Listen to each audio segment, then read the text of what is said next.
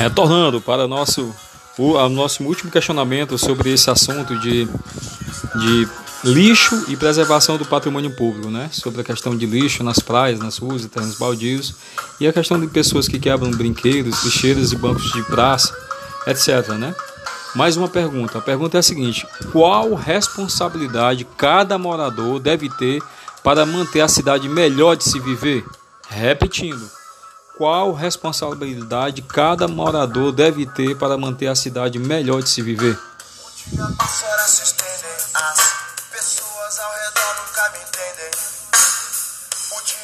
horas se